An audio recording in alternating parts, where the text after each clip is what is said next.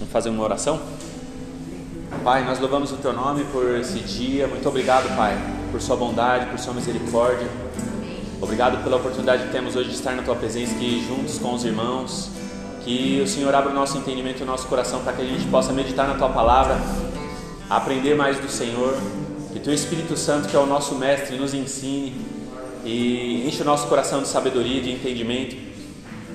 O princípio da, da sabedoria é o temor do Senhor. E nós já tememos o Senhor, nós cremos que a sabedoria do Senhor está em nós. É o Teu Espírito que nos ensina e nos faz lembrar de tudo que o Senhor nos ensinou.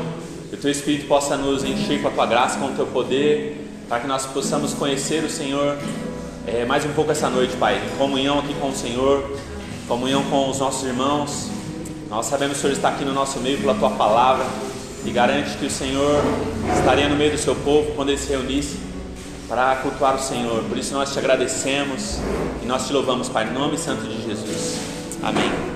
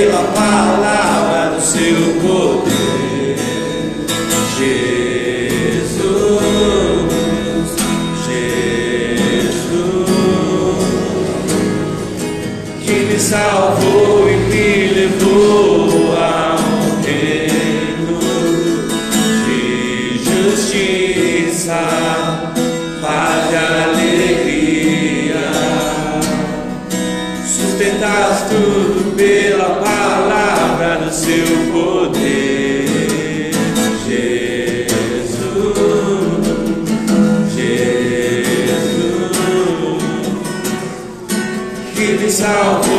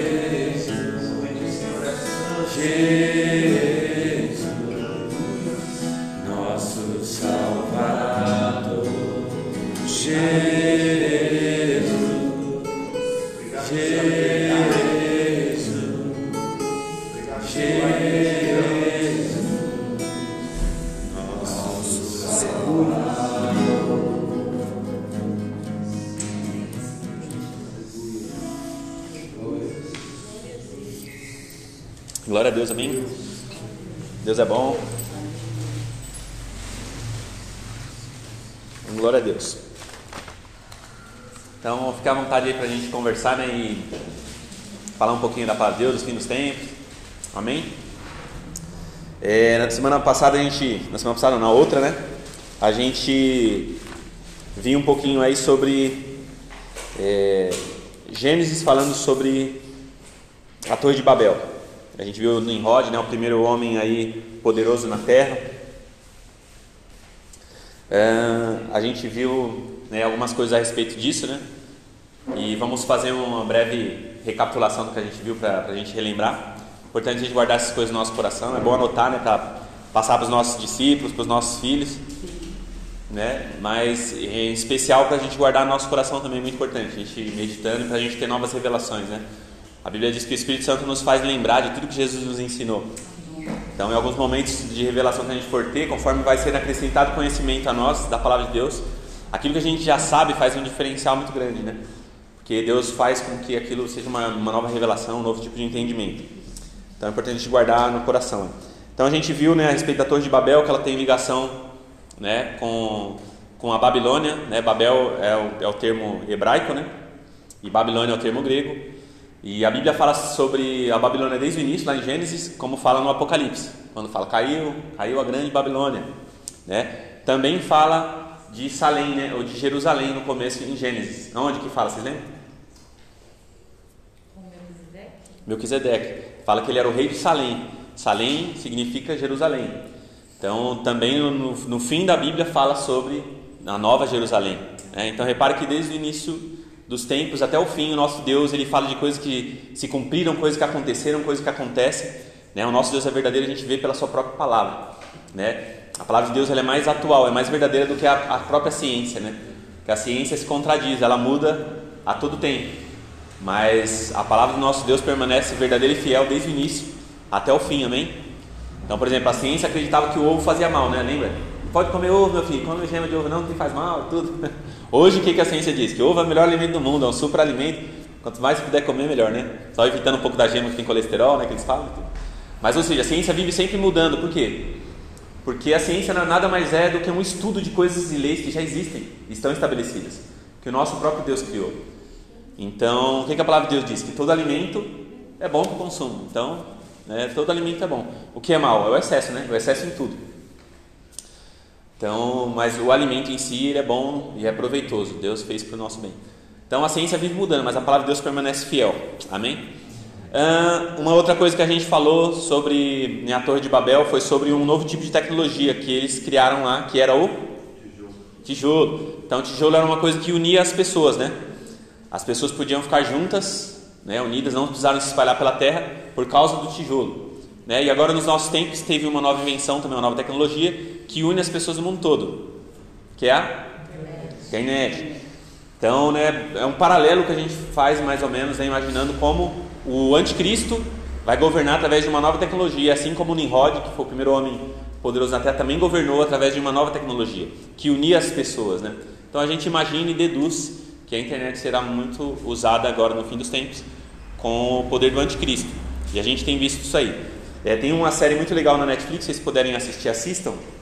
É, o Dilema das Redes. Não sei se vocês já assistiram, alguém assistiu não? É muito legal. Ele explica como essas grandes empresas de tecnologia, o nome da série é O Dilema das Redes. Como essas grandes empresas de tecnologia, elas manipulam a gente para que a gente sempre esteja lá dentro das plataformas, né? No WhatsApp, no Facebook, no Instagram, no Google, no YouTube, por aí vai. É, Snapchat, tem o TikTok agora, né? Então, ou seja, sempre surgem novos, novas plataformas, novas redes sociais que tentam manter a gente lá dentro o tempo inteiro interagindo. E qual o objetivo? Né? A princípio, o objetivo é, que, é vender produtos para a gente. Então, eles vão lá, eles vão vendo qual é o seu tipo de comportamento. A gente conversou um pouquinho sobre isso, né? Então, por exemplo, você gosta de futebol, vai começar a mostrar para você lá o, como é o cara do Corinthians lá que fala de futebol na televisão, Neto, né? Vai ficar mostrando o vídeo dele, vai ficar mostrando coisa que você gosta de futebol, vai mostrar série do Brasileirão, série do sei o que lá, Champions League, tudo que é relacionado a futebol. Porque toda vez que você vê alguma coisa de futebol, você clica em cima, você para para ver. Aí tem um robozinho lá, um, um sistema de inteligência artificial que percebe. Fala, opa, o Carlinhos, toda vez que passa alguma coisa de futebol, ele para, Toda vez que passa alguma coisa de futebol, ele curte. Toda vez que passa alguma coisa de futebol, ele compartilha. Então eu vou mostrar mais coisas de futebol pro Carlinhos. Aí vem um anunciante, o cara tá vendendo bola de futebol. Aí ele fala, para quem eu vou mostrar? Pro Carlinhos. Que o cara que gosta de futebol provavelmente vai querer comprar. Aí tem um canal de televisão também que vai anunciar lá é, um, a venda do, do, do, do horário do jogo. Né? Vai, vai, o jogo vai ser transmitido por aquele canal e ele quer vender. Ele vai mostrar para quem? Pro Carlinhos. Tem uma menina adolescente que gosta de dança, ela só vê vídeo de dança e tal. Ele não vai mostrar para ela.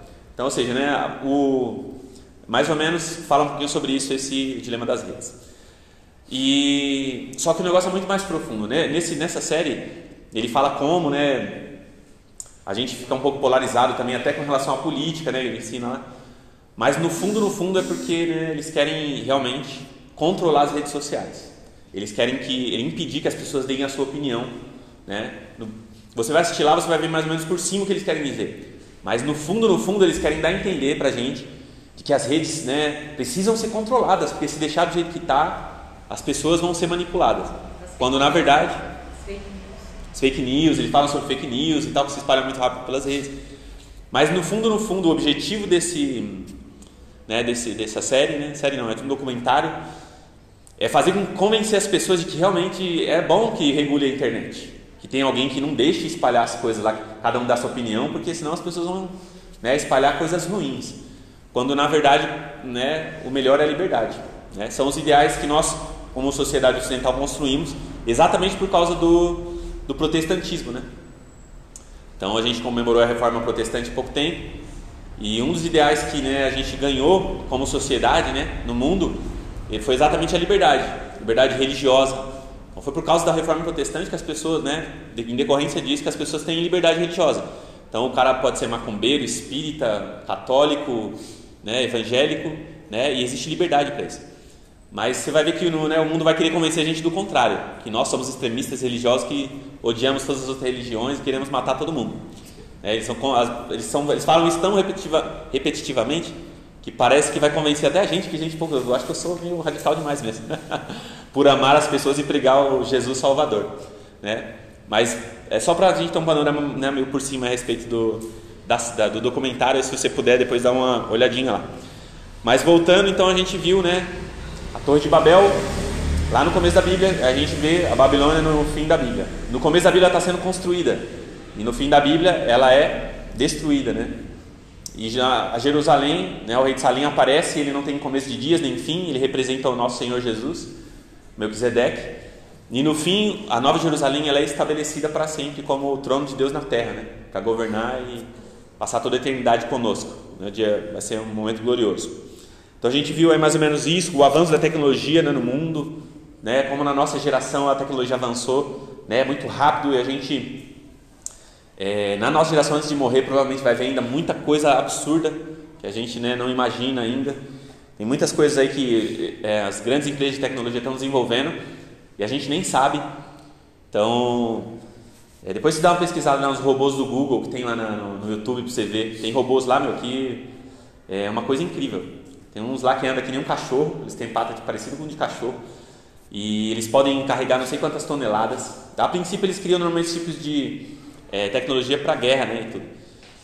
Mas, meu, são robôs incríveis que não caem. Tem um cara lá que bate, empurra com um pé assim o robô, o robô ele se equilibra e continua andando. Né? Então, algumas coisas que são incríveis e a gente nem imagina que pode estar por vir. A gente viu lá na passagem de Daniel, né, como a Bíblia fala sobre bestas, né? E a gente é, viu pela palavra de Deus, quanto mais o homem se aproxima do ideal de Deus, parecido com Jesus, ele é chamado de homem. E quanto mais ele se aproxima do pecado, do homem do pecado, ele é chamado de besta. Pode ver que toda a imagem de Jesus na Bíblia vai, vai falar o quê? Era como um filho de homem. Ele tinha uma aparência de homem. E quando a Bíblia fala do homem do mal, ela fala, ele era como uma besta, tinha a cabeça de leão, dente de não sei o que lá. Porque quanto mais a gente se afasta de Deus, se afasta daquilo que é o ideal de Deus, mais a gente se torna né, uma fera, algo que Deus não planejou que nós nos tornássemos. Né? Então a gente vê isso, a gente viu lá no, no livro de Daniel, no versículo 7, que o anticristo ele é um híbrido de animal e de metal. Né? Porque a Bíblia fala que ele era um, um animal e ele tinha dentes de ferro. Então, ou seja, é como se fosse um misto mesmo de um, de um ser associado com uma tecnologia. Então, é por isso que a gente deduz aí que a tecnologia será muito usada pelo anticristo.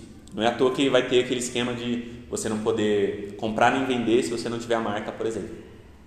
Esse, falando aí daquele robô, dos robôs aqui, os caras não conseguem destruir, né? O cara, eu vi, acho que eu esse vídeo, o cara bate nele, ele cai, já levanta com uma Isso mesmo. O cara fica na frente dele, ele não atira no homem, né? Isso mesmo, esse vídeo mesmo.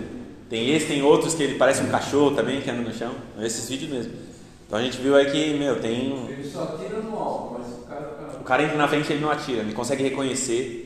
Ou seja, é um tipo de tecnologia que a gente desenvolveu que né, assusta até a nossa geração, né, que está acostumada com tecnologia. Então, continuando aí. Uh, a gente falou um pouquinho sobre inteligência artificial, falou um pouquinho sobre né, algumas coisas que estão já acontecendo aí no mundo. Mas amém, foi mais ou menos isso né, que a gente passou aí na, na, no outro estudo. E agora a gente vai meditar um pouquinho sobre o Estado de Israel, né, que a gente chama de relógio do mundo. Então a gente vai meditar um pouquinho sobre isso e vamos. É, só antes passar aqui, tem a passagem de Mateus, de Marcos e de Lucas. Mateus 24, Marcos 13 e Lucas 21. Eles, todos eles são uma passagem que Jesus relata alguns sinais a respeito do fim dos tempos. É Mateus 24, Marcos 13 e Lucas 21. São a mesma passagem relatada por cada um dos escritores né, da, do Evangelho. Então, no caso, Mateus, Marcos e Lucas. Todos eles narram a mesma passagem que Jesus começa a falar a respeito do fim dos tempos. E ele dá alguns sinais do que vai acontecer, né, para que a gente saiba que o fim está próximo. Então, alguns deles são, a gente não vai ler eles, né? Passagens são longas, mas só para a gente verificar se a gente está no tempo do, nos tempos do fim ou se falta muito ainda. Então, engano de falsos profetas é um deles. Né? Isso já aconteceu ou vai acontecer? Já acontece, né? Está acontecendo. Guerras e conflitos é outro sinal do fim dos tempos. Também já aconteceu muito. A gente já participou só de guerra mundial já foram duas, né? Fora os grandes conflitos aí, tem várias guerras, né? Em todo o mundo, o tempo inteiro. Então, distúrbios econômicos, né? Então, economias abaladas também já aconteceu bastante. Fomes também já aconteceu.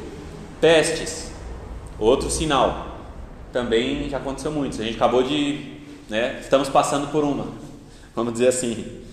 Terremotos, também. Perseguição aos cristãos e aos judeus. Também a gente vive isso e não é de hoje. É, o aumento do pecado e da rebelião.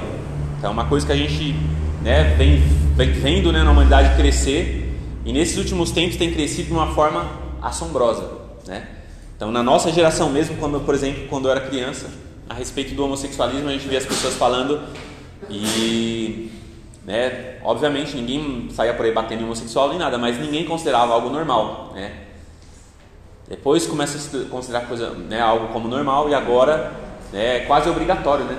Se você não aceitar, você né, é homofóbico, é isso, é aquilo, aquilo outro. Né? Então, por mais que você ame a pessoa e respeite ela, você tem que achar bonito. Porque se você não achar bonito, você está errado. Né? Então, nós como cristãos, né, como aqui a gente, né, quando a gente está falando aqui, né, só para vocês entenderem, a gente está falando com vários públicos, tá? Então tem gente que tem né, muito conhecimento bíblico, tem gente que tem pouco, tem gente que é adolescente, criança, que né, a Duda e a Kate ali, elas são na pré-adolescência, né? Então só para explicar algumas coisas eu vou explicar mais, né, de forma mais simples, mas só para todo mundo entender bem. Então, uh, voltando ao que eu estava falando mesmo, antes de falar do... Isso. Isso, exatamente. Então quando a gente, quando eu era criança, era meu, era algo muito ruim. Tem até uma frase, né, uma brincadeira que se falava antes, mas que ela não é mentirosa. Falava assim, né, quando é, antes homossexual era errado, agora está se tornando normal. Eu quero sair do mundo antes que se torne obrigatório, né? Tem uma brincadeira que fala assim, mas isso já aconteceu na história, né? Vocês lembram na Bíblia? Começo da, da Bíblia? Sodoma e Gomorra. Então eles queriam obrigar os homens a terem relações com eles. Era tão normal na cidade que todos os homens da cidade foram lá, na frente da casa de Ló, para chamar os homens para fora para ter relações com ele. Então a gente vê como o negócio é sério, né? E Ló é um, né, a cidade de Sodoma e Gomorra é um exemplo do fim dos tempos. É o ápice da, da imoralidade do homem e o começo do juízo de Deus. E isso, tudo isso vai acontecer. A gente vai ver isso depois nos próximos estudos, quando a gente chegar em Apocalipse, né? A gente vai ver é, os juízos de Deus. Então, vai acontecer exatamente como aconteceu em Sodoma e Gomorra. Tem uns caras que estão reclamando aí, fazer um. É?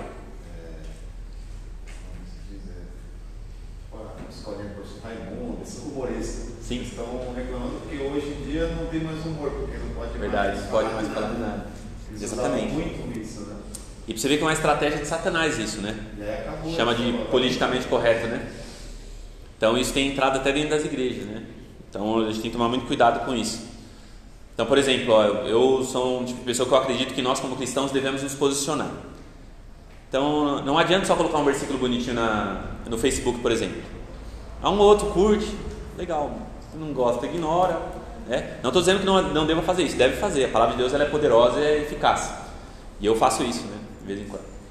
Mas eu creio que mais que isso a gente deve se posicionar a respeito de algumas questões. Né? Óbvio, depende muito do nosso contexto, de onde a gente trabalha. Né? A gente tem que usar sabedoria, óbvio. A sabedoria é contextual, né? como o Samai sempre falava. Então a gente vai sempre analisar nosso ponto de vista, onde a gente está, como a gente. Por exemplo, às vezes a gente está evangelizando alguém e alguma palavra que a gente vai se posicionar, a gente se posiciona errado e magoa aquela pessoa e acaba não ganhando o coração dela. Então, óbvio que a gente tem que usar sabedoria. Mas falando de uma forma geral, né, a gente deve se posicionar assim. Então, há um tempo atrás eu me posicionei a respeito do, de, do aborto, né? Então, eu coloquei lá um, um meme, né, uma foto falando que o, onde as pessoas devem decidir se querem ou não ter um filho é na cama e não numa mesa de hospital. E aí, né, teve uma, uma moça, né, que já veio até na igreja quando era criança e tudo. E eu amo e oro por ela, Deus, Deus vai salvá-la.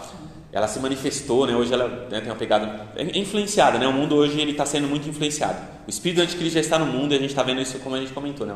A Cabeleira falou.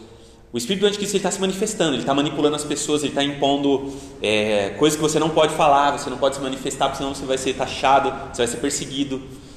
Então, é, ela acaba caindo nisso, Processado. processado. Então existe a manipulação, né? As pessoas estão sendo manipuladas.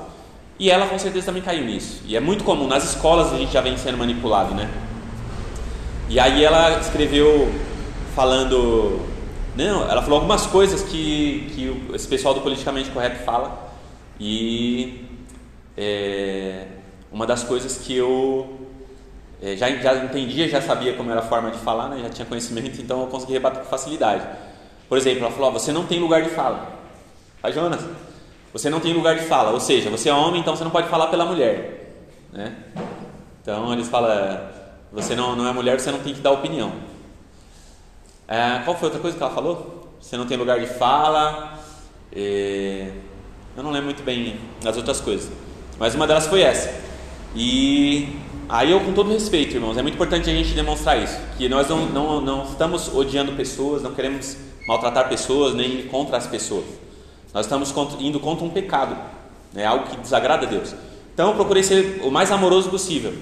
Eu falei, oi fulana, né, que bom que você deu sua opinião. Né, eu respeito você, né, e tudo. E, mas eu, a, respeito de lugar de fala, isso não existe. No Brasil, a lei diz que todos nós temos direito da opinião, está na nossa Constituição.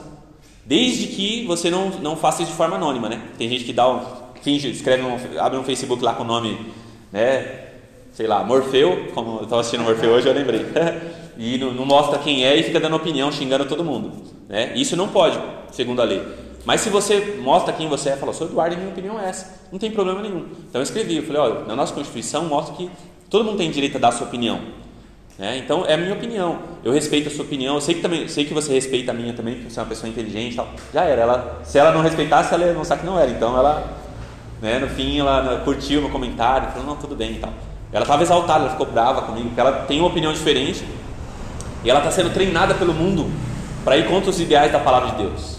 Né? Essa geração está sendo treinada. O Satanás está fazendo isso. Então é importante que nós né, nos posicionemos, falemos a palavra de Deus, para que a gente haja e mostre a verdade da palavra. Amém? Então, como eu falei, sempre usando sabedoria. Né? Então, não é em todos os contextos que a gente vai poder fazer isso, não é todo mundo que pode fazer isso. mas né, a gente deve sim falar a verdade. Jesus não foi pre, é, pregado numa cruz porque ele né, era um, falava coisas bonitinhas, é porque ele falava a verdade. A verdade ela incomoda, ela é ruim. É, ela é ruim até para mim. Quando eu leio a palavra de Deus, nem sempre se eu ouve a palavra de Deus, eu falo, nossa, que lindo, que Jesus maravilhoso. E dia que eu falo, puxa, Senhor, eu queria que o Senhor não tivesse dito isso, eu queria tanto fazer isso aí. Né? Por quê? Porque a verdade ela bate com a gente. E quando a gente conhece a verdade, a gente reconhece que ela é a verdade, que ela, ela tem o melhor para mim. Fala, não, realmente, Senhor, se não fosse o Senhor, o que seria de mim? Eu ia ser entregue às minhas próprias paixões, ia fazer coisas que degradam a minha, a minha alma, a minha família. Então a palavra de Deus é a melhor coisa que existe para nós, né? Mas o Satanás ele tenta perverter isso, né? Ele faz, desde o Éden. Deus falou isso aí? Mentira! Deus sabe que vocês, vocês são deuses. Você vai, vai ser igual a ele. Por isso que ele falou isso aí. Então Satanás vai sempre perverter a verdade. Mas a palavra de Deus sempre quer o nosso bem, né? Ah, aumenta o pecado da rebelião. Outro sinal é sinais assombrosos no céu. Então, por enquanto, a gente não viu isso ainda. Né? Apesar de vez, de vez ou outra cair um meteoro em algum lugar. Né? Esses tempos atrás caiu na Rússia, não sei se vocês viram. Uma bola de fogo cruzou o céu e explodiu antes de atingir o chão. E, meu, explodiu vidros. Depois vocês pesquisem na internet lá também. Aconteceu na Rússia. Então, um sinalzinho ou outro sempre acontece, mas ainda não aconteceu de forma né, a todos perceberem e ficarem né, admirados. Outra coisa Jesus fala, distúrbios no mar. Né? Então, por exemplo, há pouco tempo atrás a gente teve um muito forte, né? na Indonésia, que foi um tsunami. Um tsunami que matou mais de 100 mil pessoas, foi isso? Foi isso, né? 100 mil pessoas, mais ou menos? Hoje dá uma pesquisada, eu acho que é isso. Então, ou seja, o mar simplesmente invadiu né, o continente, matando milhares de pessoas. E a Bíblia, Jesus fala isso, que os homens né, ficariam apavorados com o bramido do mar, as coisas que acontecerão. Então, ou seja, todos os elementos serão abalados, né, na terra e no céu. Serão, é um sinal também do fim do tempo. Então a gente já viu aqui, ó, de todos esses que eu de todos esses que eu citei, apenas um ainda não se cumpriu completamente, né?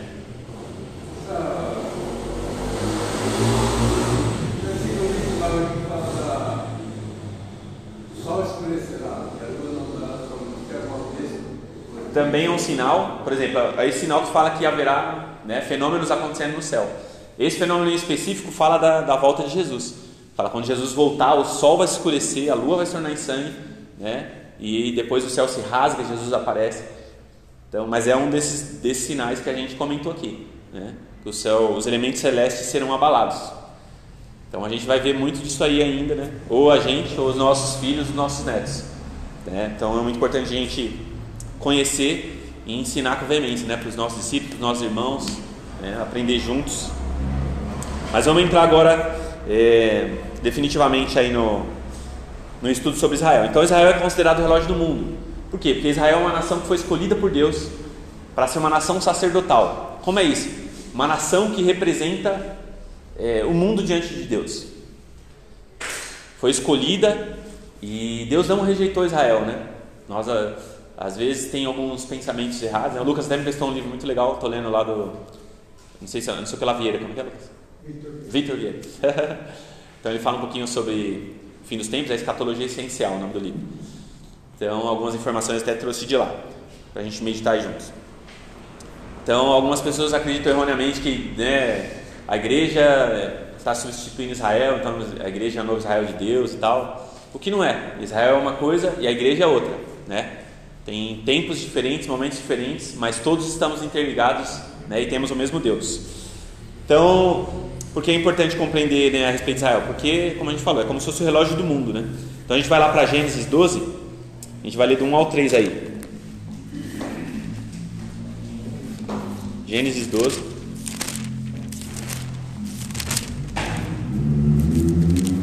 Do 1 ao 3.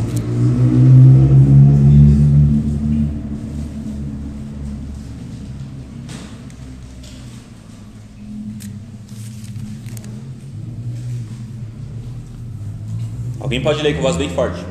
Ora, o Senhor disse a Abraão: Sai, sai-te da tua terra, chega a tua parentela e da casa de teu pai, para a terra que eu te mostrarei. Vai em frente. Isso, até o 3. e far-te-ei uma grande nação, e abençoar-te-ei, engrandecerei o teu nome, e serás uma bênção. E abençoarei os que te abençoarem, e amaldiçoarei os que te amaldiçoarem. Em ti serão benditas todas as famílias da terra. Glória a Deus. Então Deus escolheu um homem, desse homem, Deus ia fazer uma nação, que é o povo judeu, o povo de Israel. E Deus fez uma aliança com ele. E repara o que Deus fala, né? Ó, é, por meio de você, todos os povos da terra serão abençoados. Todos. Então repare que Deus escolheu Abraão, escolheu o povo de Israel, fez uma aliança com, com ele. E através dele, todo o povo, o povo do mundo foi abençoado. Então, por exemplo, uma das coisas que está no mundo inteiro é isso aqui, a palavra de Deus, né? Foi escrita por judeus. A história de Abraão está aqui, ó. Nós estamos aqui conversando sobre Abraão. Abraão ele é conhecido nos quatro cantos da terra. Ele é considerado pai, né, por três grandes religiões no mundo, né? Que é o judaísmo, que é o povo dele, né? Nós que somos cristãos e até os é, muçulmanos o consideram né, como pai. Por quê? Porque o, um dos filhos de Abraão deu origem ao povo árabe, né? Que é Ismael. Então Isaac deu origem ao povo judeu, Ismael deu origem ao povo árabe né? e do povo de Israel veio, né, vamos dizer assim, veio a igreja. Né? Não no sentido de descendência, genealogia, mas sim no sentido de, espiritualmente falando, a gente nasceu do povo judeu. Porque Jesus era judeu, né? o próprio Jesus falou para a mulher samaritana: a salvação vem dos judeus. Então, por causa de Abraão, nós aqui, ó, na Juta, São Paulo, dois, né, seis mil anos quase depois, nós estamos aqui né, falando da palavra de Deus. Por causa, Deus escolheu Abraão, né? E a palavra de Deus chegou até nós. Deus orquestrou a história do mundo, né? Para que isso acontecesse. Então a gente vê, Deus escolheu um povo, fez uma aliança com ele. Essa aliança incluía quatro, quatro não, três, é quatro, né? A primeira foi, foi a escolha, né, feita e a é, a escolha de Abraão e o pacto feito com ele. A segunda coisa dessa aliança é que é, inclui um, um território, né, um pedaço de terra, literalmente que é o território de Israel, a gente vai ver aí em Gênesis 15, um pouquinho mais para frente. Gênesis 15, do 18 ao 21.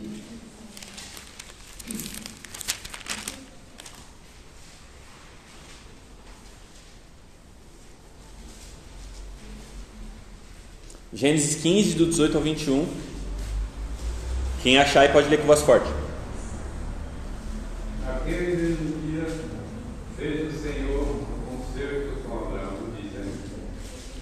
tua semente tem dado esta terra, desde o rio do Egito até o grande rio Frato, e o Queneu, e o Quenezeu, e o Carimoneu, e o Eteu, e o Perizeu, e os Refaíns, e o Morreu, e o Cananeu, e o Gigazeu, e o Jebuseu. Então a gente vê que Deus deu uma terra, uma propriedade, falou: tudo isso aqui vai ser de vocês. No 17, 8, fala também aí, ó, toda a terra de Canaã, onde agora você é estrangeiro, darei como propriedade perpétua a você e aos seus descendentes, e eu serei o Deus deles. Então, dentro dessa aliança incluía um local, um território físico que se encontra lá no mapa mundi, é praticamente no centro do mundo, né? Então é onde está o povo judeu, né, hoje lá. É, outra coisa importante é que esse acordo é unilateral, né? Ou seja, ele depende totalmente de Deus. Ele não depende da fidelidade do homem. É diferente, por exemplo, da aliança de Moisés. Na aliança de Moisés, como, como que era o acordo da aliança? Se você for fiel, eu vou manter minhas promessas. Se você for infiel, eu vou mandar maldição. E já no caso de Abraão, não. A gente vai ver aí, ó. É, Gênesis no 17, do 4 ao 7. Ó. Quanto a mim, eis o meu conselho contigo é: e serás o pai de uma multidão de nações. E não se chamará mais o teu nome Abraão, mas Abraão será o teu nome, porque por parte da multidão de nações te tem posto. E te farei multiplicar grandissimamente e de ti farei nações e reis sairão de ti. Estabelecerei o meu concerto entre mim e ti e a tua semente depois de ti em suas gerações, o concerto perpétuo, para te ser a ti por Deus e a tua semente depois Amém. Repare que Deus fala sempre que Ele vai fazer. Ele em nenhum momento ele fala, você vai fazer alguma coisa por mim. Ele fala, eu te estabelecerei, eu serei seu Deus, eu estabelecerei, estabelecerei minha aliança, seu nome não será mais esse, vai ser outro, eu te tornarei extremamente prolífero, ou seja, uma aliança que depende totalmente de Deus, que a gente chama de unilateral, só Deus, né? Que é o responsável por garantir essa aliança. Por isso que ela é uma aliança perpétua, né?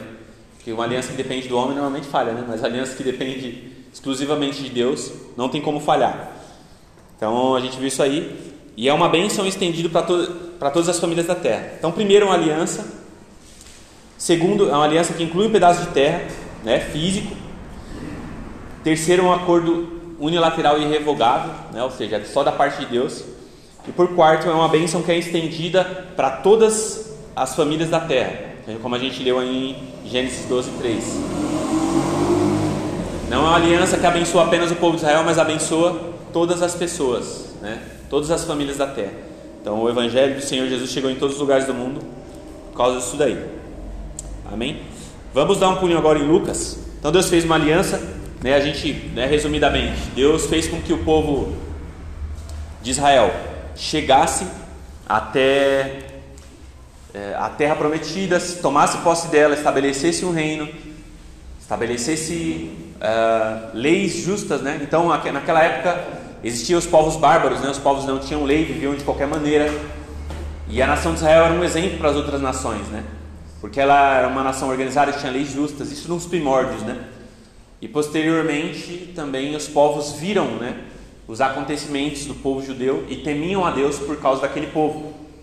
Vocês terem uma ideia, eu estudei matemática na faculdade e a gente estuda história da matemática e mostra né, alguns inscritos muito antigos do Antigo Egito que eles acharam em tabuinhas, né, os escritos né, que eles conseguiram traduzir. Conta a história da matemática, algumas coisas lá né, a respeito de como era naquela época, como eles faziam cálculos e tudo. Mas uma das coisas que estava no livro lá, né, da faculdade, é que em uma dessas tabuinhas estava escrito sobre um grande dilúvio que houve sobre toda a Terra. Então, ou seja, né, a história, a arqueologia prova aquilo que a Bíblia já fala né, desde sempre. Como a gente falou, né, a palavra de Deus ela é verdadeira.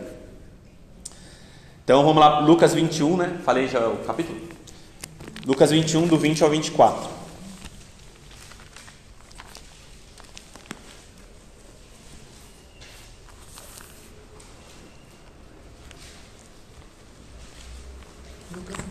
Isso. Então antes da gente ver aí, do 20 ao 24. Lucas 21. Pode. Quando virem Jerusalém rodeada de exércitos, vocês saberão que sua devastação está próxima. Então os que estiverem na Judéia fujam para os montes, os que estiverem na cidade saiam, e os que estiverem no campo não entrem na cidade. Pois estes são os dias da vingança, em cumprimento de tudo que foi escrito. Como serão terríveis aqueles dias para as grávidas e para as que estiverem amamentando.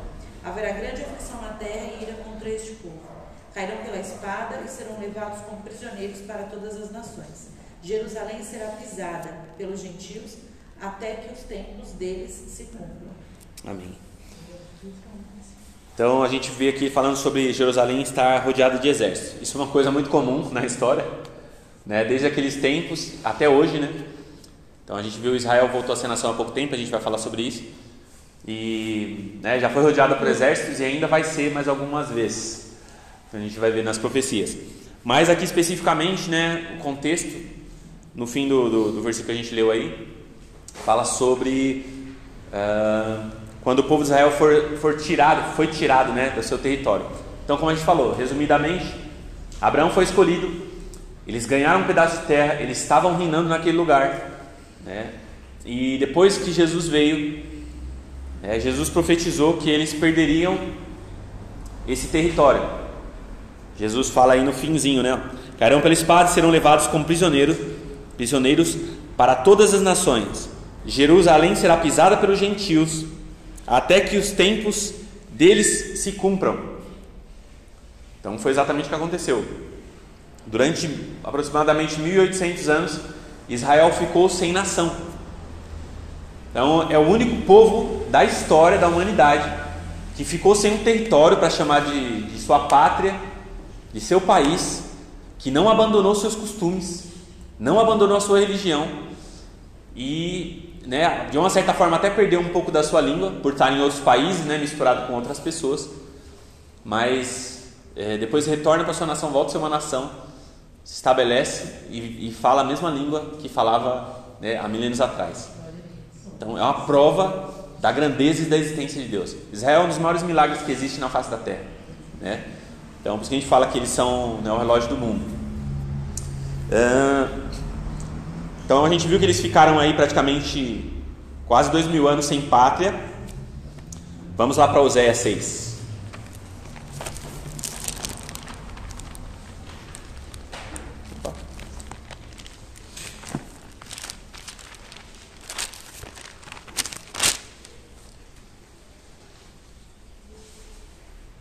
Paulinho vai ler para a gente a Oséias 6, do 1, do 1, 1 e 2.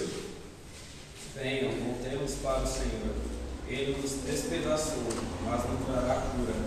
Ele nos feriu, mas sarará nossas feridas. Depois de dois dias, ele nos dará vida novamente. E ao terceiro dia, ele nos restaurará, para que vivamos em Sua presença. Amém. Oséias 6, 1 e 2. Então a gente viu aí, uh, no capítulo 5 aí de Oséias, você vê o título, pelo menos na NVI, está escrito assim: ó, Julgamento contra Israel. Foi exatamente o que aconteceu lá depois que Jesus morreu. Né, Roma né, acabou de destruir logo né, Jerusalém e o povo de Israel foi dispersado aí pela, pelas nações. Uh, deixa eu ver aqui. É isso. E aí a gente vê agora aqui uma profecia em Oséias falando sobre o povo de Israel. Né? Então no capítulo 5 está falando do julgamento de Israel. E no capítulo 6 ele começa falando: Venha, voltemos para o Senhor. Ele nos despedaçou, mas nos trará cura. Ele nos feriu, mas sarará as nossas feridas. No 2: Depois de dois dias, ele nos dará vida novamente. E ao terceiro dia, nos restaurará para que vivamos em Sua presença. Então, aqui voltando àquela, àquele pensamento que eu tenho a respeito de um de 2 Pedro, né? Como eu falei que um dia é como mil anos, mil anos é como um dia. 2 Pedro 3,8 fala sobre isso. Repare que a Bíblia fala que depois de dois dias restauraria Israel. Coincidentemente também, não sei se é coincidência né, no caso, mas depois de dois mil anos, né, do segundo milênio depois da vinda de Jesus, né, Israel estava sem pátria, eles voltaram a ser uma nação. Ele fala, é ao terceiro dia, é, que ele fala, ao terceiro dia, restaurará para que vivamos em sua presença. Então, como eu falei, para chegar no terceiro milênio, aí nós, né, pela, pelas contas dos anos de Israel, faltam aproximadamente 219 anos. Então, a gente já vai chegar no terceiro dia, que pode ser, chegue o milênio que Jesus vai reinar na terra, e Vai ser a restauração de Israel para viver na presença de Deus. A Bíblia fala sobre isso. Israel será restaurado, todo Israel será salvo. Né? A gente vai ver algumas passagens sobre isso. Então, ou seja, a respeito disso, como eu falei, são alguns pensamentos, algumas conjecturas que a gente tem, né? mas não dá para afirmar nada com certeza com relação ao fim dos tempos, né? no sentido de profecia. Né? Então a gente imagina como será, a gente tem algumas deduções, mas o que nós cremos? Que Deus ele vai nos trazer revelação. Deus não vai deixar o seu povo perdido, né? Então, como Jesus falou, quando vocês virem os sinais, vocês sabem que está se aproximando o dia. Então, nós sabemos que nós já estamos vivendo nos tempos do fim. Nós só não sabemos quanto tempo ainda vai durar, né? Esse tempo né, que a gente tem. Então, vamos né, supor que realmente esteja certa essa minha conta aí, tenhamos, tenhamos uns 219 anos, né? Como? Está muito perto. É pouco tempo, né? A gente não vai viver, óbvio, né? Parece pouco tempo parece que a gente vai viver 219 anos. A gente não vai viver, né? Não sei se a gente vai viver mais 30, mais 50, né? E vai embora. mas vão ter nossos filhos, nossos netos aí, nossos bisnetos. Então a importância da gente continuar pregando a palavra, né? ensinando os nossos filhos, ensinando as próximas gerações, ensinando aqui na igreja, né? pregando a palavra de Deus, para que né, essas pessoas continuem confiando na palavra de Deus, continuando crendo na verdade. E fora que tem um arrebatamento, como a gente falou. A gente não sabe se pode acontecer agora, que tem, a gente não entende muito bem como isso vai se dar. Mas nós entendemos pela palavra que é muito provável que vai acontecer. Então, ou seja, não, não importa realmente o tempo em si, mas nós devemos viver como se sempre fosse né, para agora. É, essa deve ser a nossa expectativa. E na minha visão pessoal, a nossa expectativa nunca deve ser a expectativa né, no, lado, no lado negativo. Né? Normalmente a gente usa isso como forma pejorativa para botar medo na igreja. Né? Então a gente fala, Jesus está voltando, irmão, se prepara. Tal, né? Como se tipo assim, ó, Jesus está voltando, vai te dar uma chinelada. Óbvio que todos nós vamos passar pelo julgamento de Deus, né? de Jesus, né, no caso. Não como o mundo vai passar, né? porque o mundo vai passar para ver se né, vai receber condenação, né? em alguns casos salvação. Mas nós, como crentes em Jesus, nós cremos na salvação pelo sangue do Cordeiro. Que, como diz a palavra de Deus, nenhum de nós vai ser salvo por causa das nossas boas obras, mas sim por crer no Filho de Deus. Amém? Jesus falou isso. Né? Jesus falou que ele veio para salvar todo aquele que crê no seu nome. Nós cremos no seu nome, nós cremos nisso. Amém? Então nós, nós recebemos a salvação por causa de Jesus. Então a vinda de Jesus tem que ser um prazer para nós. Se não for, nenhum de nós vai ter prazer em falar Maranata. Por que eu falaria Maranata para um dia ruim? Vem, Senhor Jesus. Vem não, demora mais. Espera eu morrer, depois você vem. Né? Mas quando nós temos a expectativa de algo bom, nós estamos ansiando por isso. Vem, Senhor Jesus. A justiça de Deus vai vir, vai reinar para sempre, o mundo vai ser melhor. Né? Vai ter o governo verdadeiro, daquele que é o rei do mundo, daquele que vai reinar em amor e justiça para sempre. Né? Então esse deve ser o nosso pensamento. Né? De, de uma forma geral. Né? Óbvio que tipo, né, a gente deve sim se preocupar em viver uma vida santa e reta e nós devemos exortar para isso. Mas eu quero dizer que a nossa expectativa não deve ser essa, de algo ruim, mas sim de algo bom, né? Você ia falar um? Eu tenho obrigação, um dia desse, o pastor falando, se você não gosta de ir para a igreja, você não está preparado para ir para o céu. Verdade, porque lá. Lá só vai ser Deus. É verdade. Só não vai ser tudo, né? Vai ser maravilhoso. Deus é tudo, né? Então vai ser. Então, uma das coisas que a gente faz aqui, né, que nos dá prazer para nossa alma, é adorar o Senhor Jesus, né? Cantar louvores ao seu nome, estar junto com o nosso irmão. E na glória vai ser uma coisa que nós vamos fazer rotineiramente, né? Então, se a gente não tiver prazer aqui, não vai ter prazer lá mesmo. Verdade. Continuando aí. Então, basicamente, é, a gente vê isso, né? Então, Israel deixou é, de ser uma nação, entre aspas, né? Eles não deixaram de ser uma nação, mas eles foram tirados do seu território e passaram quase dois mil anos longe do seu território, longe da sua pátria. Então, como eu falei, é um milagre de Deus, é uma prova da existência de Deus, é uma prova de que Deus é fiel às suas promessas, é fiel à sua palavra, porque Deus fez uma aliança com Abraão.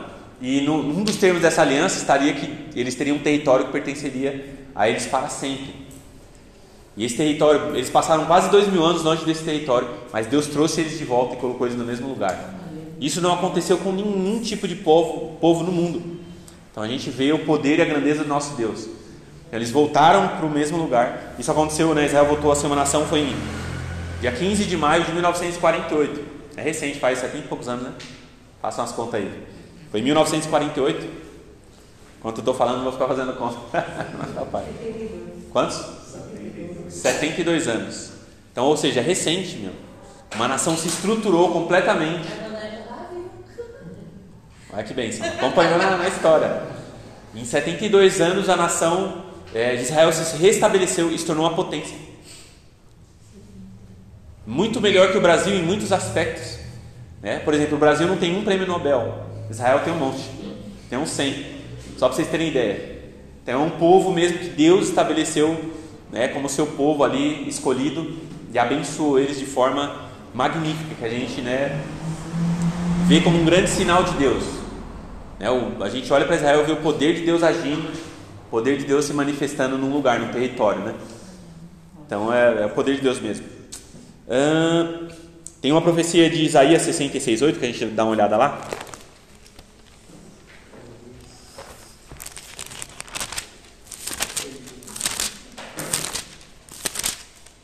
Isaías 66.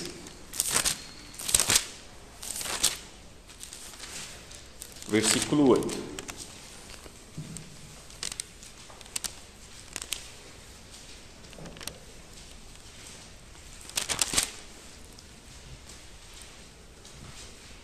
É meia, meia, quase o número da besta, mas não é a besta.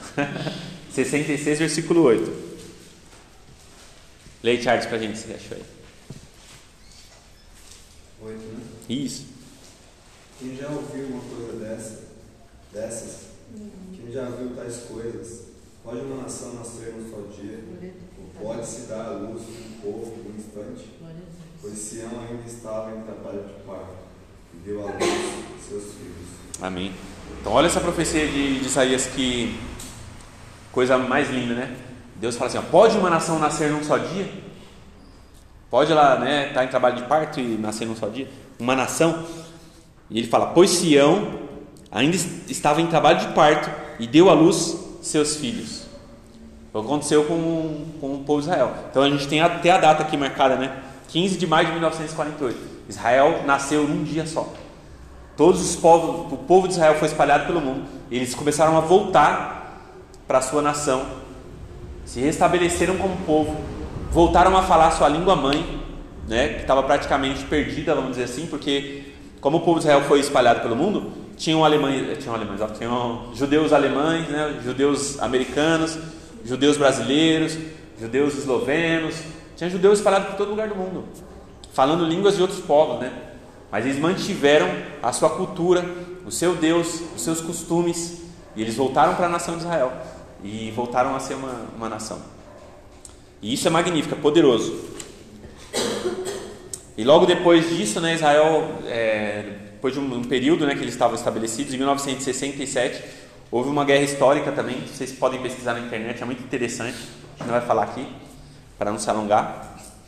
Mas Israel enfrentou a guerra que é conhecida como a Guerra dos Seis Dias. Então, várias nações ao redor de Israel se juntaram. Para quem, quem não sabe, né, ao redor de Israel, todas as nações são árabes, né?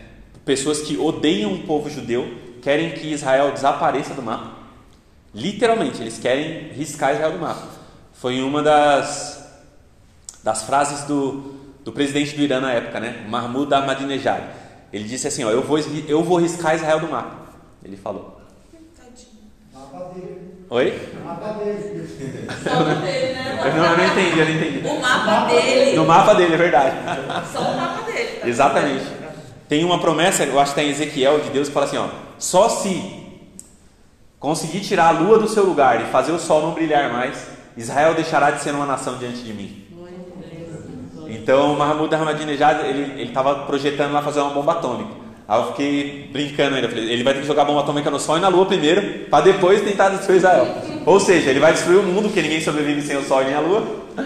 Aí sim Israel também deixa de existir, ou seja, depois todo mundo deixar. É capaz do mundo ser todinho destruído. Israel ainda continuar. Verdade. Porque Deus estabeleceu uma aliança e Deus não muda, né? E pra você ver que legal, ó. Esse, eu li uma vez uma. Eu assinava a revista super interessante, uma época atrás. E eu lembro de uma época em que é, o, o, Irã ele começou a enriquecer o urânio, porque eles estavam pretendendo fazer a bomba atômica, né? E, e criaram um vírus de computador muito poderoso. E esse vírus ele não afetava computadores domésticos. E ele não se transmitia através da internet. Ele ia passando de computador para computador, né? Então, por exemplo, o cara colocava lá, esse vírus ele, ele entrava em disquete, em CD, em pendrive. Então, até porque eles fizeram isso, né? Porque lá dentro da, da base, né, militar, onde estava sendo enriquecido urânio, não tem internet exatamente para nenhum tipo de hacker invadir. E esse vírus ele ia passando de computador para computador e não fazia nem nada nos computadores, né? Ele só entrava e tipo, se você conectasse algum outro computador, ele, ele passava o vírus para o outro, ia passando. Então você usava um pendrive, copiar alguma coisa, passava para outro computador, todo computador que você colocasse ia passando. Esse vírus se espalhou pelo mundo, né? E algum engenheiro que entrava nessa base militar, onde enriquecia urânio para fazer a bomba atômica, deve ter conectado algum pendrive lá, ou algum tipo de dispositivo de transmissão né, de dados, para as máquinas, para os computadores de lá.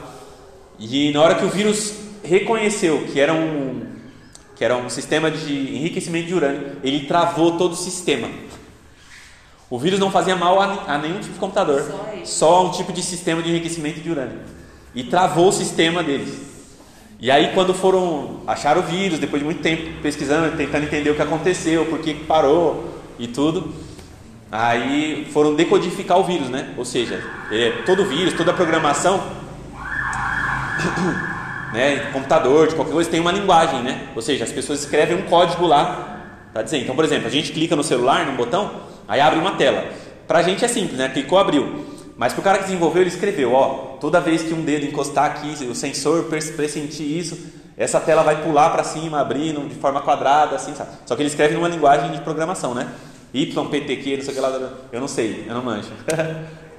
e aí, eles decodifi- decodificando o vírus, eles acharam uma palavrinha lá no meio do, do, do vírus, né? Mirtes, que em hebraico significa que não sei se é em hebraico ou em que língua, significa significa, significa Esther. E foi exatamente o que aconteceu. O povo de, né, o povo da, como é o nome da, os medo-persas lá, né, queriam destruir o povo judeu, né? Amã, né? Queria destruir o povo judeu. E Esther foi quem, né, barrou ele de destruir o povo judeu. Então o vírus foi a Esther enviada para entrar lá no, no sistema dos caras. e- então, ou seja, provavelmente, né, os hackers judeus lá, os militares inventaram o vírus para parar o, né, Enriquecimento. o enriquecimento de urânio e fazer a bomba atômica lá no Irã. Mas aí eu pergunto, quem deu sabedoria para eles para fazer isso? Então, nosso Deus, né? Porque Deus ele deu uma, fez uma aliança com esse povo dizendo que eles não seriam destruídos.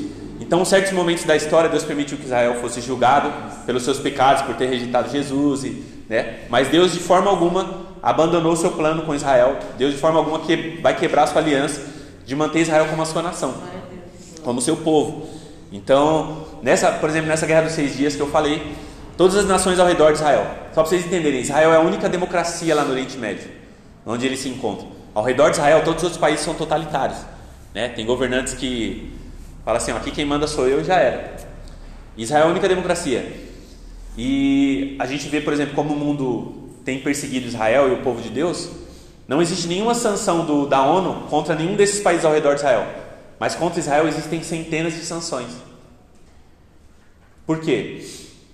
Porque eles perseguem o povo de Deus. Lá a liberdade religiosa, lá, lá em Israel a liberdade né, do indivíduo, das pessoas. Mas mesmo assim Israel recebe mais sanções, né, mais é, punições da ONU do que qualquer outro país ao redor que mata, que, né, que maltrata suas mulheres, que né, é, tem até caso de pedofilia, porque no Oriente Médio homens se casam com meninas de 12 anos. E não tem nenhum tipo de sanção, por exemplo, contra os países do Oriente Médio, mas tem contra Israel. Mas mesmo assim Israel permanece firme, né? E Deus está protegendo, Deus está cuidando daquele lugar. Israel é um grande exemplo para nós, né? Para o mundo, do poder e da grandeza de Deus, das, das alianças de Deus. E na guerra de seis dias, todas essas nações ao redor se uniram para destruir Israel. Israel tinha se tornado uma nação há muito pouquinho tempo. Não tinha muito, não tinha um exército formado, né? Pronto para a batalha não tinha muitos equipamentos de guerra suficiente, armamento, né? Tinham poucas coisas lá. E mesmo assim, Israel venceu a guerra contra todos os países que se uniram contra eles em apenas seis dias. A gente viu que Deus, né? Oi? No sete descansou. Boa essa, Paulinho. Então a gente repara aí como Deus realmente né, estabeleceu essa aliança com o seu povo. E Deus cumpre aquilo que ele, que ele prometeu. É, então, às vezes, o inimigo, a gente vê né, Israel sendo julgado por Deus, perdendo sua pátria, a gente acredita que Deus abandonou, Deus não é fiel, Deus. Mas na verdade, Deus tem os seus propósitos. Né? Deus ele faz isso com nossos filhos, ele corrige né, todo aquele que ele ama. Nós passamos por isso, né? e a, a nação de Israel também passou por isso. Porém, é, Deus mantém-se fiel às suas promessas, mantém-se fiel à sua palavra e guarda o povo de Israel até hoje. Depois que eles se restabeleceram como nação, a gente viu que muitos tentaram novamente destruir Israel, Israel está de pé até hoje. Então vamos lá para Mateus 23, eh, do 37 ao 39. Vamos. Vamos pegar mais água. Tá bom. Mateus 23, do 37 ao 39.